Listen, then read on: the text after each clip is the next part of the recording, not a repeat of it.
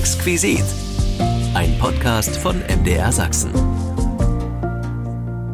Herzlich willkommen zu unserem Exquisit-Podcast. Der wird heute legendär. Man könnte sagen, die beiden, um die es heute geht, haben dieses Jahr goldene Hochzeit. Vor 50 Jahren kam die Legende von Paul und Paula in die Kinos. Und die Legende schauen wir uns heute im Podcast an. Der Stoff von Ulrich Plenzdorf geht ans Herz und führte Paul und Paula auch vom damals ins Heute. Neben dem Film gab es einen Roman, ein Bühnenstück, eine Oper und sogar eine Fortsetzung der Geschichte. 1975 kam der Film auch ins deutsche Fernsehen, in Ost und West. Ein Kultfilm, der vor 50 Jahren die Menschen wirklich begeisterte. Und er tat das mit viel Gefühl, viel Dramatik und einer Filmmusik, die selbst zur Legende wurde. Und darüber spreche ich heute mit dem Komponisten dieser Filmmusik, Peter Gotthard. Er schrieb die Lieder, die ihnen nicht mehr aus dem Kopf gegangen sind damals. Er schrieb die Filmmusik. Und er sagt, dabei war die Premiere des Kultfilms gar nicht so sicher. Die Premiere hing ja am seidenen Faden.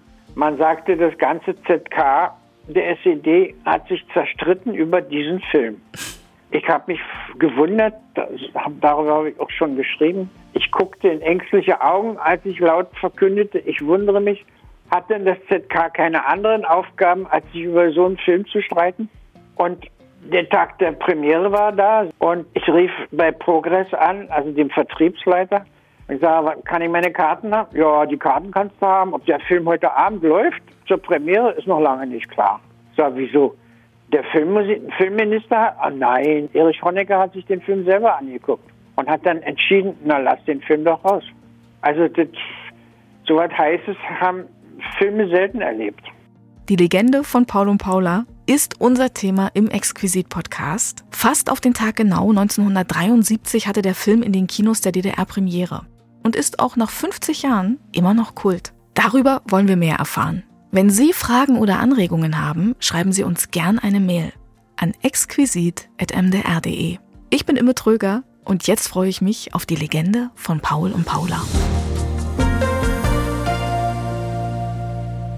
Über drei Millionen Zuschauer und ein Staatsoberhaupt, das den Film persönlich genehmigte. 50 Jahre ist es her, dass der Kultfilm in die DDR-Kinos kam. Die Legende von Paul und Paula ist heute unser Thema. Eine große Liebesgeschichte und großartige Schauspieler. Angelika Domröse und Winfried Glatzeder spielten sich in die Herzen der Kinobesucher.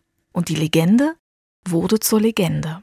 Und wissen die jungen Leute eigentlich auch, wer die beiden sind? Kollege Dirk Henze hat mal nachgefragt. Junge Leute sind ja grundsätzlich gut informiert. Habt ihr auch das von Paul und Paula gehört? Irgendwie denke ich so an Heilige, aber wahrscheinlich hat es gar nichts damit zu tun. Kommt Leute, Paul und Paula. Sie Kassiererin, er irgendwas Tolles im Büro. Oh, ich habe wirklich noch nie davon gehört. Aber die beiden sind Legende. Das erinnert mich so direkt irgendwie an die Geschichte von Monika Lewinsky, die Vorzimmerdame von Bill Clinton. Das ist ja gruselig. Ich rede hier doch nicht von Schlüpfrigkeiten. Die Legende von Paul und Paula ist ein Film in der DDR. Vielleicht eine Liebesgeschichte. Vielleicht will einer flüchten und irgendwie haben die dann Schwierigkeiten oder irgendwie sowas in die Richtung. Ja, kann schon sein. Aus der DDR wollten ja alle flüchten. Oder wenn nicht. Wenn es jetzt so um DDR geht, vielleicht was Politisches, welche, die sich politisch irgendwie eingesetzt haben oder so. Vielleicht WiderstandskämpferInnen. Und obwohl das thematisch allein schon jede Liebesgeschichte tragen würde, ging die hier noch ganz andere Wege ins Persönliche. Sie alleinerziehende Mutter, er unglücklich verheiratet. Sie voll Lebenslust, er Bock auf Karriere. Das erinnert mich so an Monika Lewinsky, die Vorzimmerdame von Bill Clinton, genau. Könnten wir die beiden jetzt bitte endgültig ausschließen? Das war keine Liebe.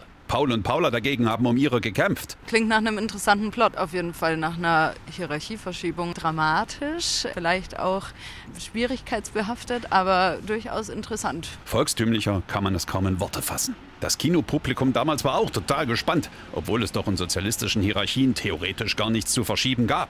Alle sind gleich und so. Man muss sich nur die ganzen Musicals aus Amerika angucken. Da gibt es alle möglichen Konflikte aus verschiedenen Schichten, wie sich Leute trotzdem verlieben, oder? Schon, aber Amerika stand nie im Verdacht, sozialistisch zu sein. In der DDR waren Standesunterschiede kein Problem. Mit Sicherheit war es ein Problem, weil, naja, der Staatsmitarbeiter mehr Wissen und Kenntnisse äh, hatte über äh, seine Mitmenschen, unter anderem möglicherweise auch über sie, als sie von ihm. Also ist es kein gegenseitiges Vertrauensverhältnis möglicherweise gewesen. Aha, da sieht also jemand Potenzial, das neugierig macht. Also ich bin sehr geschichtsinteressiert eigentlich und wenn das wirklich so, so ein beliebter Film in der DDR war, dann ist es vielleicht interessant, den zu schauen und vielleicht mit einer Perspektive drauf, warum ist er so bekannt. Nur zu, einfach anschauen. Tut bestimmt nicht weh. Eine Filmpremiere, die vor 50 Jahren eine ganze Republik ins Kino zog. Eine Liebesgeschichte und eine Filmmusik, die Kult wurden und die es bis heute geblieben sind. Darüber spreche ich mit Peter Gotthard. Er gab dem Film seinen Klang, denn er komponierte all die Lieder, die ihnen seitdem nicht mehr aus dem Kopf gehen. Denn während der Film durch das Spiel von Angelika Domröse und Winfried Glatzeder wirklich die Herzen rührte, hörte man in den Straßen und bei der Hausarbeit und bei so manch anderer Gelegenheit die Menschen auch die Musik des Films singen, summen und pfeifen. Und über diese Musik spreche ich mit dem Komponisten Peter Gotthard. Herr Gotthard, herzlich willkommen, freue mich, dass Sie da sind.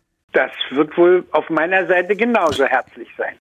Die Legende von Paul und Paula, darüber wollen wir reden. Ja.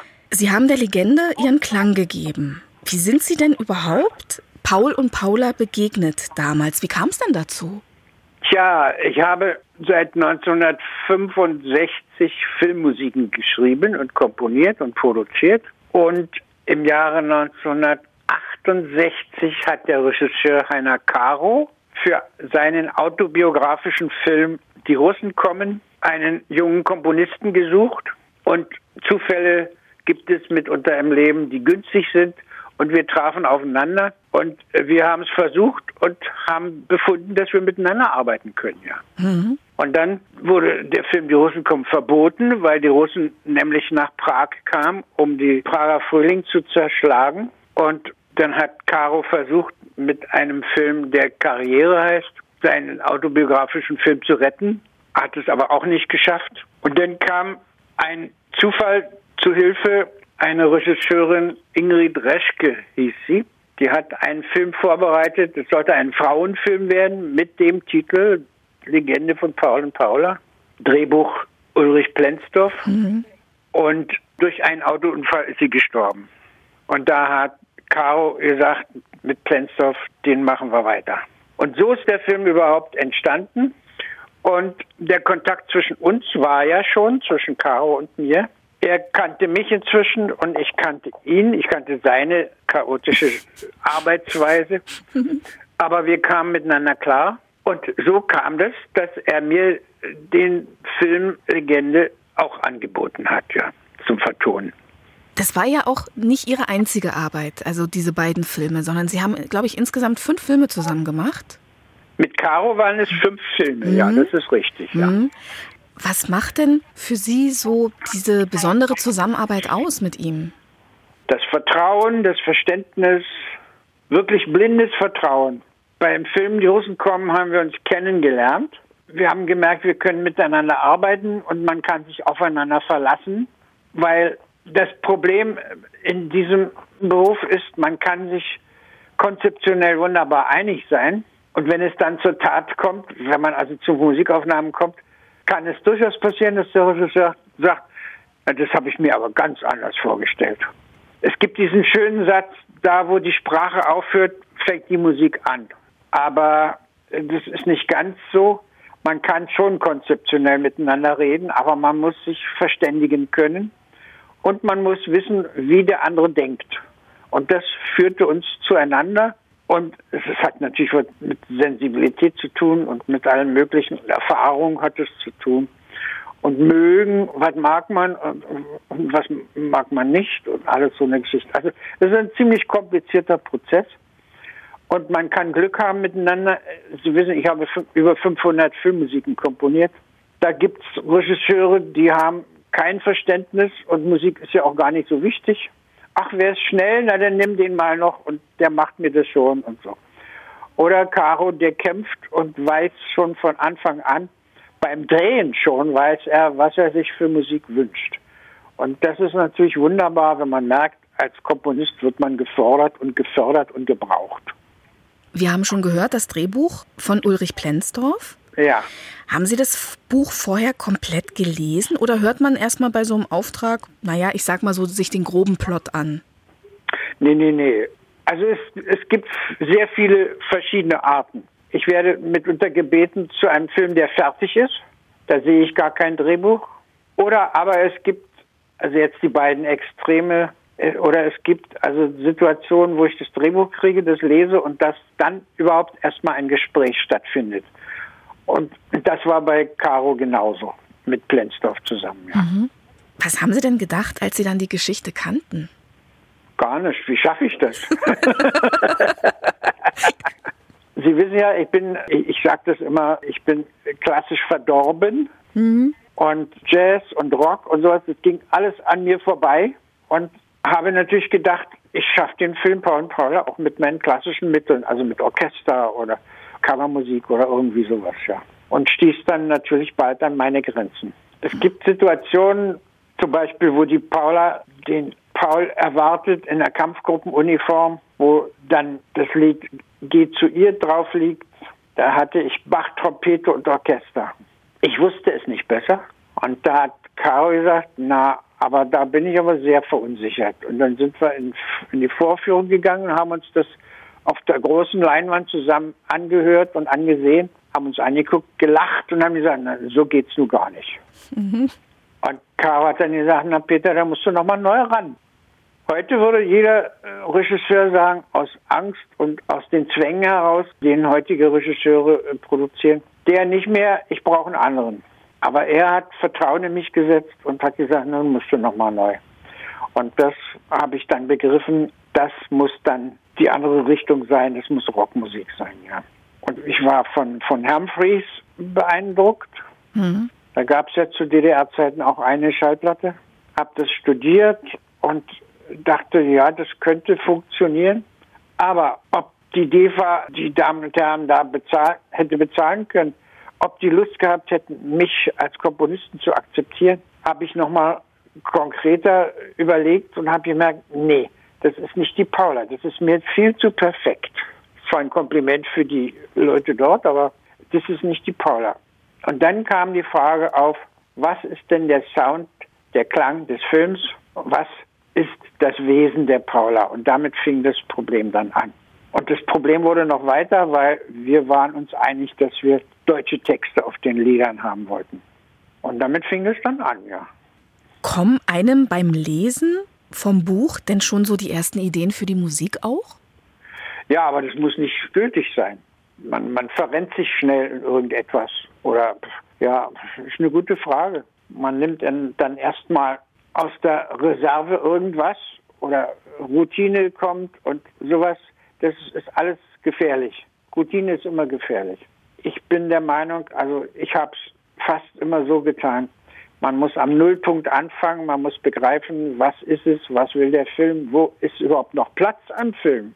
Also es gibt eine Menge Fragen, die man vorher klären muss, bevor man überhaupt musikalisch tätig wird.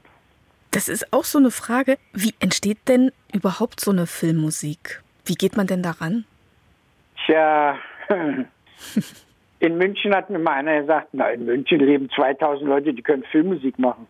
Ich sage, okay, wenn Sie den Kasten meinen, den Sie kaufen können, Strom anstellen und freuen, sich freuen, was dabei rauskommt, und das nennen Sie dann Filmmusik, dann kriegen wir die Zahl 2000 vielleicht zusammen, ja. Also es ist ein kompliziertes, aber ein Abenteuer, was ich nicht missen möchte, weil Musik ist ja ein Riesengebiet.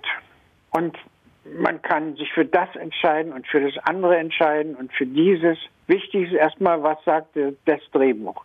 Was ist der Geschmack des Regisseurs? Was will der? Was habe ich für Erfahrungen gemacht? Wie kommen wir zusammen? Was wollen wir machen? Und dies und jenes. Diese Fragen sind die ersten, die man sich stellen muss, bevor man überhaupt eine Musik macht. Und dann? Und dann geht's los. Ohne Pardon. Zum Beispiel das Lied, was dann genannt wurde von Plenzdorf, Wenn ein Mensch lebt. Mhm. Ich hatte mir ein Thema ausgedacht und Caro sagte, nee, das ist Mist, gefällt mir nicht.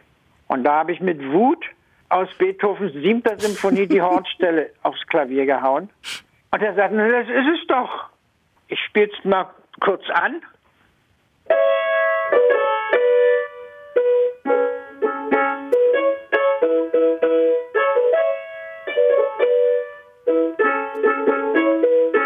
So, ein bisschen umrhythmisiert.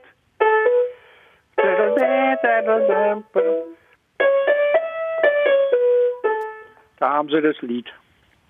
Ich bin einer der wenigen, der immer verrät, wo es herkommt, ja. Weil ich mir nichts dabei vergebe. In meinem Falle, ich habe ja schon erzählt, ich habe mit einem Violinkonzert angefangen für den Film. Klassisch. Und da war mir Beethoven näher als alles andere. Und so entstand das ja tatsächlich. Natürlich, ja. Mhm. Und man muss immer den Zeitfaktor berücksichtigen. Es ist wenig Zeit. Bernstein hat mal so einen schönen Satz gesagt, um etwas Großes zu erreichen, braucht man zwei Dinge. Einen Plan und wenig Zeit. Ja. Und das kann ich voll unterschreiben, ja. Weil man ist ja nur ein Rädchen im Getriebe und die Filmmischung bzw. die Endfertigung des Films hat ja dann schon Termine und die müssen gehalten werden. Sonst gibt es Probleme. Und da hängt man mittendrin, ja. Aber einen Satz möchte ich unbedingt in diesem Zusammenhang sagen. Es gibt viele, die sagen, ach, Filmmusik, nee. Und man ist ja so abhängig von den anderen und man darf ja gar nicht komponieren. Nee, komponieren darfst du eigentlich nicht, nee. man muss das auf, die, auf den Weg bringen, was gebraucht wird und was klingt und was dem Film hilft. Ich unterscheide immer zwischen Musikdramaturgie und Filmdramaturgie. Musikdramaturgie, klar, jedes Stück Musik entsteht durch irgendwelche Regeln, architektonische Regeln. Aber Filmdramaturgie gewinnt immer. Wenn man gegen die Filmdramaturgie kämpft, geht es immer daneben. Und das haben aber nicht viele begriffen, ja. In welcher Zeitspanne ist jetzt konkret diese Filmmusik entstanden? Wissen Sie das noch? Wie lange hat es gebraucht? Na, ein Dreivierteljahr habe ich dazu gebracht, ja. Die Legende von Paul und Paula war ja im Grunde auch der Durchbruch oder ich sag mal so ein sehr großer Karriereschub auch nochmal für die Pudis. Wussten Sie denn beim Schreiben, dass Sie für die Pudis schreiben würden? Nein, überhaupt nicht. Ich schreibe ja jetzt an dem Buch die Legende von Paul und Paula und die Musik, wie es entstanden ist. Und die Pudis erscheinen erst im letzten Viertel von meinem Buch. Vorher ist alles andere Arbeit gewesen. Hatte mit den Pudis überhaupt nichts zu tun. Lieder komponieren, ja, okay. Dann deutsche Texte, ja, wer macht die deutschen Texte? Na, Caro sagte, na, das kannst du doch auch, Peter. Ich sage, ja, ich möglicherweise, aber ich habe nicht die Zeit. Ich muss mich um die Musiken kümmern. Und da blieb nur noch Plenzdorf übrig. Und wir haben zu Uli gesagt, du musst die Liedtexte machen. Ich, Lyrik, nie, hat er gesagt. er hat gekämpft wie ein Löwe. Aber unsere Argumente haben gestimmt. Du hast das Drehbuch geschrieben, du kennst den Film in- und auswendig und du hast möglicherweise eine Ahnung, was für eine akustische Ebene noch fehlen könnte zu dem Film. Und das sind die Liedtexte. Ja, und dann kam man mit der Bibel unterm Arm. Die meisten Menschen wissen, wenn man also ein Liebesgedicht schreibt, guckt man beim Hohen Lied von Salomon und wird fündig. Da steht alles wunderbar drin, sehr poetisch. Und das hat er auch. Also Steine sammeln, Steine zerstreuen. Ja, das ist, das ist, kommt aus der Bibel, ja, natürlich, ja. Er hat einige Bibeltexte verwendet, ne? Ja, natürlich, mhm. ja. Und das ist genau die Ebene gewesen, die der Film noch brauchte. Und keiner hat sich daran gestört. Wie kam man denn dann eigentlich zu den Pudis irgendwann? Ja, das ist die große Frage. Wir haben dann also die Texte gehabt, ja, und wer singt uns das denn nun, ja? Und ich wollte eigentlich nach Westberlin in eine Diskothek, also eine Plattensammlung oder sowas um meinetwegen, nehmen wir mal Joe Cocker als Beispiel, um von der ersten bis zur letzten Platte alles zu analysieren, also kennenzulernen und, oder zu studieren, um die Merkmale zu finden und dies und jenes. Das wurde mir nicht gestattet, also Radio an, egal welcher Sender, und daneben das Tonband und da kam mir irgendwann mal ein Titel drauf, Geh dem Wind nicht aus dem Wege. Und das war zufällig eine Ostgruppe und ich bin zum Rundfunk gefahren. Wer ist denn das? Noch, naja, die nennt sich Pudis, kennt noch kein Mensch. Und äh, ich sage, das will ich nochmal hören. Und ja, wir haben gerade drei Titel produziert, unter anderem manchmal im Schlaf. Und der hat mir so gefallen. Ich habe den gleich gekauft für eine Playback-Musik für die Nachtbar, wo die Paula dann nochmal einen Fass aufmacht, wie sie meinte. Und mich hat beeindruckt die hohe Stimme von Maschine. Und ich war mir dann meiner Sache sicher, dass man mit denen das machen kann. Ich habe die Produktionsleitung gebeten, Kontakte herzustellen und einen Vertrag zu machen. Und dann bin ich da bei Oranienburg, also Borgsdorf, wo war das, glaube ich, so ein Konzert, wobei ich immer so ein Problem habe, bei so einer Krachmusik von Konzert zu reden. Aber das liegt an meiner klassischen Versautheit. Mhm. Und es war übervoll, vor den Boxen war Platz. Ich, ich wusste doch nicht, was mir passiert. Und dann ging's los. Also ich bin dann nach der Pause verschwunden. Mein Trabi, ob der an war oder aus war, und Trabant ist laut, ja. Ich hab's nicht gehört. Meine Ohren waren ein paar Tage taub, ja. Das war meine erste Berührung. Und dann habe ich erfahren, dass die eine Thüringen-Tournee machen und da bin ich mitgefahren. Mich haben drei Dinge interessiert. Erstens, was spielen sie? Zweitens, wie spielen sie es? Mhm. Und drittens, für wen spielen sie das? Und das habe ich analysiert. Und als ich da durch war, durch diesen Aufgabenberg, habe ich gesagt, so, nun kann ich das selber. Und so sind dann die Lieder entstanden für den Film. Jetzt haben wir vorhin schon gehört, Heiner Caro hat dann durchaus auch mal gesagt, hier, das wünscht er sich anders oder das hat er sich anders vorgestellt. Spricht man auch im Vorfeld schon mal drüber oder haben Sie erst mal geschrieben und dann gehen es quasi in die Besprechung rein? Nee, es war anders. Also aufgrund voriger Filme, also Russen kommen, Karriere und so, haben wir uns ja schon kennengelernt. Ich hatte ein Gästezimmer im Hause von, von der Familie Caro. Ich bin von der Familie aufgenommen worden mit Klavier. Mhm. Und da habe ich dann probiert und dann kam Caro dazu und dann haben wir am Klavier diskutiert, findest du das okay oder noch ein bisschen was anderes oder so. Also am, sagen wir mal, am lebendigen Beispiel, ja. So sind die Dinger entstanden, ja. Nicht rein theoretisch. Es gibt ja andere Kollegen, die schreiben ihre Partitur und dann kommen sie damit und dann wird es so nur friss oder stirb, ja. Aber ich brauche Kontakte, ich brauche Diskussionen, ich brauche Anregungen, auch den Partner vom Partner und äh, ja, so sind die Lieder entstanden, ja. Nun hat ja jeder Künstler, egal ob jetzt Sänger, Schauspieler, Musiker, Regisseur, seine eigene Handschrift. Was würden Sie denn sagen? Wo findet sich denn die Handschrift von Heiner Caro im Film? Was sind denn so kleine Umsetzungen, Szenen, wo Sie sagen, das ist typisch Caro, das kriegt man woanders nicht, ist ein Alleinstellungsmerkmal? Danke für die Frage, die ist sehr schön. Ich habe beim Schreiben auch gemerkt, dass Caro Probleme hat, die ganze Architektur des Films zu überblicken. Ihm war die Szene, das Detail enorm wichtig und dafür hat er gekämpft. Die Situation nach dem Konzert, wo die beiden in Pauls Garage gehen und er stellt das Auto vor und sie wünschte sich am liebsten, er würde sie um, Arm nehmen und sie landen dann auf der Campingliege und im Drehbuch steht nur, sie lieben sich. Ja. Und das war Caro natürlich, er hatte das schon gedreht, das war ihm, das war zu langweilig, zu platt. Dann hat er neu gedreht und es führte dazu, dass die Campingliege zusammenkracht. Und sie lacht und geht dann nicht überhaupt und so. Und er sagt, geht alles. So. Das sind so Details, da könnte ich noch mehr erzählen aus dem Film, die den Film liebenswürdig machen. Und diese Mühe machen sich nicht sehr viele andere Regisseure. Die denken ans große Ganze und ach, dreht doch mal und Hitchcock war froh, wenn er die ganze Drehphase hinter sich hatte, dann konnte er den Film am Schneidetisch dann wirklich gestalten oder andere Sachen und, und, und. Bei einem anderen Regisseur der DEFA, da war Musik nicht wichtig. Also ich habe sehr viel Paletten in dieser Richtung erlebt, ja. Aber bei Caro war es das Detail, die Lebendigkeit und die Poesie und das Detail, ja. Sie dürfen jederzeit mehr aus dem Nähkästchen plaudern. Also Sie müssen nicht nur eine Szene, brauchen den Rest nicht vor uns verstecken, auf keinen Fall. Na, dann warten Sie mal aufs Buch, da steht das dann ja alles drin. Ja. ja. wir haben jetzt schon ein paar Mal was von diesem Buch gehört. An dem sind Sie gerade ganz fleißig am, am Arbeiten. Na, ich hatte ja jetzt die, die, diese Gespräche, die besser gelaufen sind, als ich dachte. Das wird also ein wunderschönes Buch.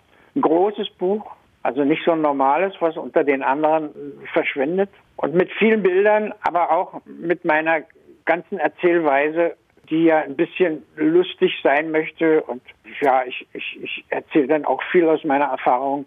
Also es wird schon ganz schön. Ende Mai, Ende Mai will ich fertig sein mit dem Buch. Und das braucht ja dann eine ganze Weile. Die Bilder müssen noch bearbeitet werden, also die Fotos müssen noch bearbeitet werden. Und ehe dann alles soweit im Kasten ist, wird es wahrscheinlich März nächsten Jahres werden, wenn das Buch fertig auf dem Tisch liegt. Aber dann kann man es haben und lesen und genießen. Und mögen, wollte ich gerade dazu sagen das wäre mir das Liebste, ja. Wie intensiv waren Sie denn dann auch so bei den Dreharbeiten dabei? Sehr und oft, ja. Wobei, es ist ein Trugschluss, auch, auch meiner war das, wenn ich mir während des Drehprozesses schon Gedanken mache über die Filmmusik. Beim Drehen sind ganz andere Dinge wichtig. Das muss dann im Zusammenhang mit dem Film überhaupt nicht stimmen. Also ich sauge die Erfahrung ein, die ich mache beim Drehen, speichere die, aber werde, werde sie selten brauchen, weil andere Sachen dann wichtiger werden für die Musikkonzeption. An was erinnern Sie sich denn sehr gerne, was die musikalische Arbeit angeht? Bei dem Film oder generell? Na, erstmal beim Film. Bei Paul und Paula. Mhm. Ja, naja, es kam ja dann die Zeit, wo ich die Pudis entdeckt habe für diesen Film. Und wir mussten proben. Und das sind ja die Jungs gar nicht gewöhnt gewesen. Und es gibt, also ich hatte eine Wohnung in der zweiten Etage im alten Weidenweg in Friedrichshain. Und früh war dann irgendwie Arbeit im Keller mit Presslufthammer und allem Möglichen. Also ich hätte die Probe gar nicht machen können, weil wir anschließend natürlich Funkproduktion hatten. Da habe ich in Babelsberg angerufen in der Produktionsleitung und habe gesagt, Leute, ich kann hier nicht arbeiten. Damit wird dann der Termin auch gecancelt werden, weil unten ist Krach. Was kann ich denen denn bieten? Naja, naja, biet mal 50 äh, Mark. Und ja, da bin ich runter und die beiden guckten mich geisteslos an. Ich sage, geht mal in saufen. Ich brauche drei Stunden Ruhe. Na, aber wir haben auch unser Soll. Da fingen die noch an zu verhandeln, ja. Ich habe dann nochmal 20 draufgelegt. Also für 70 Mark hatte ich dann meine Ruhe, ja. Also das sind so Alltäglichkeiten, die lustig sind, ja. Aber man muss die erstmal bewältigt haben. Wie haben Sie die Dreharbeiten selbst empfunden, dann vor Ort? Die Schwingungen, wie es atmet, die Atmosphäre bei so einem Dreh, gerade speziell dort bei der Legende? Hm, naja, das ist, ein Drehprozess hat ja seine eigenen Gesetze. Dann wartet man aufs Wetter, dass die Sonne kommt. Wir drehen! Und dann geht es los und stopp, die Wolken machen wieder Ärger und so, wieder warten und warten und warten.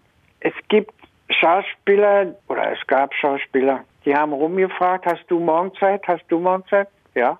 Ja gut, dann klären wir das. Ich kläre das. Und dann fing der eine Diskussion mit dem Regisseur an. Die artete dann aus, dass der Regisseur sagt hat, also heute Schluss, morgen weiter. Und damit haben sie noch einen Drehtag gerettet. Das hat mit Poesie oder sowas eigentlich überhaupt nichts zu tun.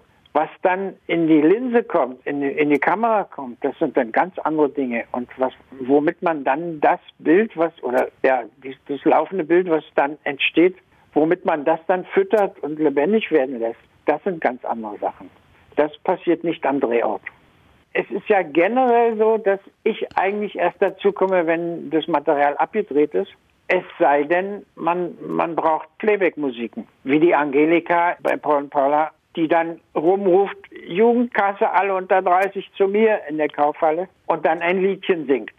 Ja, das musste ich natürlich mit ihr einstudieren und ja, das war eine lustige Situation. Und was dann die ganze Kaufhallenmannschaft, da die Kleindarsteller gesungen haben, das musste ich dirigieren. Das war wirklich lustig alles. Also es ist keine Langeweile aufgekommen. das kann ich mir lieber vorstellen. Mhm. Wie, wie, haben Sie denn damals die Reaktion der Menschen auf den Film wahrgenommen? Wie war denn so die Resonanz? Naja, es war ja eine andere Zeit. Und die Premiere hing ja am seidenen Faden. Man sagte, das ganze ZK der SED hat sich zerstritten über diesen Film.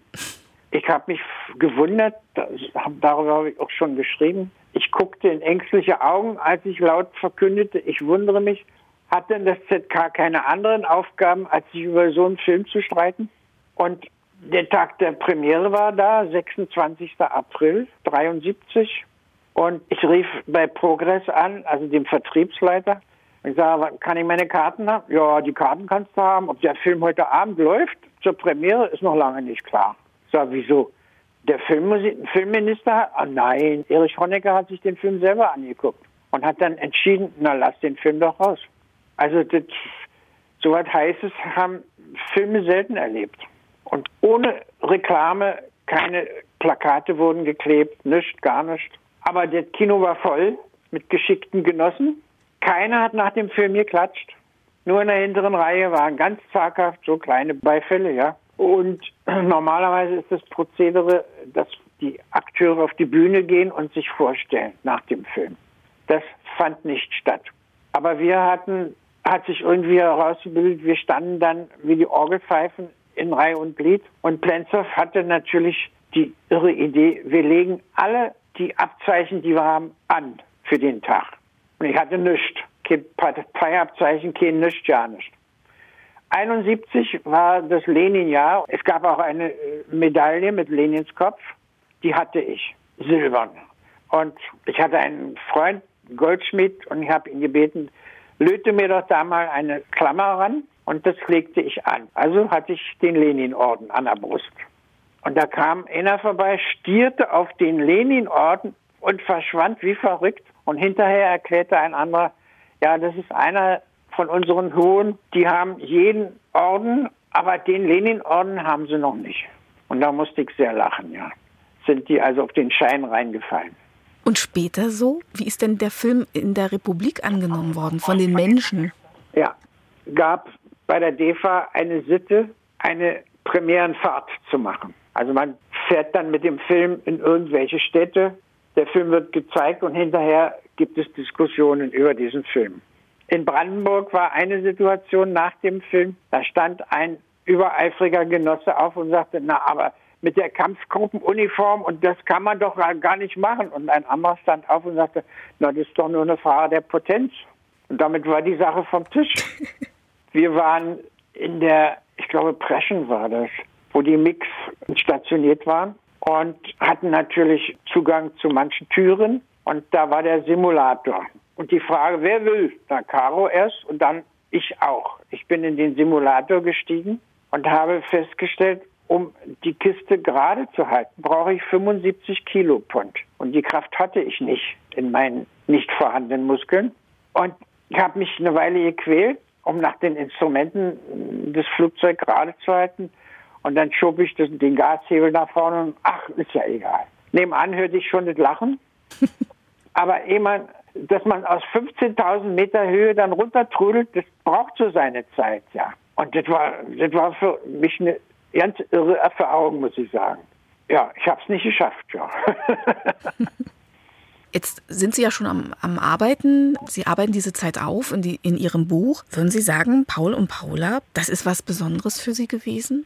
Ja, unbedingt. Erstmal, also Plensdorf, Caro, ich und einige andere noch, Angelika und ja, die kämpft um diese Rolle. Caro meinte, die ist zu alt, das geht nicht aber hat sich dann doch überreden lassen, denn die Leistung hätte keine jüngere geschafft. Also wir haben unser Bestes gegeben, sagen wir es mal so. Und darüber hinaus mit Trance und mit, tja, ohne Rücksicht auf irgendwas und das muss werden und das muss gut werden und. Hinterher haben wir nicht gewusst, dass der Film so gut angenommen wird und was den Film ausmacht. Auch Plenzow wusste das nicht. Wir haben dann vermutet, die Frische und die Lebendigkeit, worüber wir vorhin schon mal sprachen im Detail, mhm. das war wahrscheinlich das Entscheidende für den Film, dass der so von den Leuten angenommen wurde. In Dresden war damals, ging damals die Runde, man schneidet äh, so eine Szene wie Liebesszenen oder Bettszenen aus Filmen raus, die werden aneinander geklebt und dann gibt es eine Nachtvorstellung. Und erfreute sich so einiger Beliebtheit. Und dachte ich, naja, das ist ja natürlich aber auch nicht gerade das Erstrebenswerte. Ich habe es selber nicht erlebt. Also ich kolportiere nur, dass es sowas gab, ja. Vorläufer von Pornofilmvorführungen und sowas. Möglicherweise hat der Film aber auch damit zu tun, der, der beinhaltet ja alles. Wenn Sie also eine Checkliste machen wollen, der Tod des Kindes, die Nachbar und alles und die Liebesszenen. Und das, also es ist eine, ein pralles Füllhorn gewesen vom Leben. Und mhm. das hat der DEFA-Film in dieser vollen Endetform oder vorsichtig, aber in der Masse der Dinge haben die meisten DEFA-Filme nicht dieses Format gehabt. Und damit haben wir es uns erklärt, ja. Ich wollte nämlich auch fragen, was es ist, was diesen Film so besonders macht. Aber Ja. jetzt haben wir gerade gehört, wahrscheinlich dieses Leben, wie aus Ja. dem Leben gegriffen und auch diese Lebendigkeit. Ja. Mhm.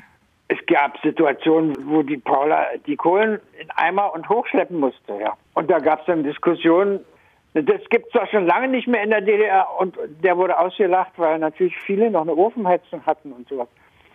Also das sind so Details, die Plenzdorf dann schon ins Drehbuch geschrieben hat, was den Film glaubhaft macht.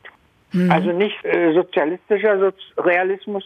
Es hat zu sein damit und so wird es übermorgen sein oder was weiß ich, sondern so ist es heute jetzt, Leute. Und so leben wir. Und das war wahrscheinlich die Chance des Films, ja. Schauen Sie den manchmal auch für sich an? Haben Sie den irgendwie zu Hause? Ich, natürlich habe ich den zu Hause, aber hier gucke ich den nicht. Ich war vor drei Jahren in Japan eingeladen und habe den Film da geguckt mit japanischen Untertiteln. Ich wollte den Film mit japanischen Augen sehen. Ich habe den Film nicht verstanden. Ist schon lustig, ja. Aber am 1. Februar diesen Jahres gab es ja im Kino Babylon eine ganze Reihe, den ganzen Monat durch, mit DEFA-Filmen. Und Paul und Paula hatte den Anfang gemacht. Und ich bin aber nicht rein. Ich hätte mich nicht beherrschen können. Ich konnte jeden Dialog vorsufflieren. So ist der in meinem Kopf geblieben, ja. Das ist schon verrückt. Und danach, Winfried war noch da. Wir sind dann auf die Bühne und Winfried, dem Glatzeder gehörte natürlich die Bühne, dem alten Sack, wie er immer sich selber bezeichnet. Und danach bin ich dann noch zehn Minuten ans Klavier gegangen. Der Theaterchef Timothy bestand darauf, dass ich danach ans Klavier gehe. Dann habe ich gesagt, na, ich bin noch kein Pausenklon. Die haben noch die Originalmusik vom Film im Ohr und ich spiele doch nun nicht meinen Mist nochmal nach. Das ist doch Quatsch. Und da kam mir zugute, dass ich ein Buch schreibe und habe dann in einen Punkt berührt, wo die Leute erst still waren und dann getobt haben, gepfiffen haben, geschrien haben, ja. Mir wird vorgeworfen, ich habe geklaut bei Bee Gees und bei den Slates. Und das konnte ich widerlegen. Und das haben sie begriffen. Am Klavier, ja. Und zum Schluss noch ein lustiges Ding bei Geh zu ihr. Als Geh zu ihr fertig war und über die Sender gingen, hörte ich aus Österreich von der Gruppe Opus Life is alive. Haha. Also hat gefallen und andere haben es nachgemacht. Naja, gut.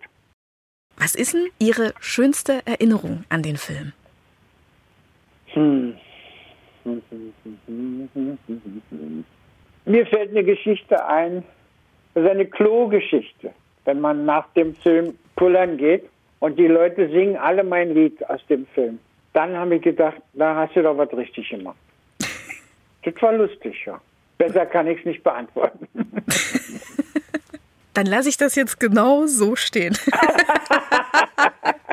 Herr Gotthard, ich danke Ihnen ganz, ganz vielmals für so ein herrlich erfrischendes Gespräch, für den lebendigen Austausch, für so schöne Geschichten und vielen, vielen Dank, dass Sie mein Gast waren hier in Exquisit. Dankeschön. Naja, danke, dass Sie zugehört haben. Und ja, gerne. Dann vielen, vielen, vielen Dank und einen schönen Abend.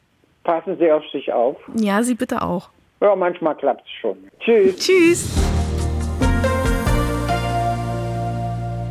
Das war unser Exquisit-Podcast zum Thema Die Legende von Paul und Paula. Vielen Dank, dass Sie uns gelauscht haben. Den nächsten Podcast gibt es in einer Woche. Und wenn Sie Fragen oder Anregungen haben, schreiben Sie uns gern eine Mail an exquisit.mdr.de. Exquisit, ein Podcast von MDR Sachsen.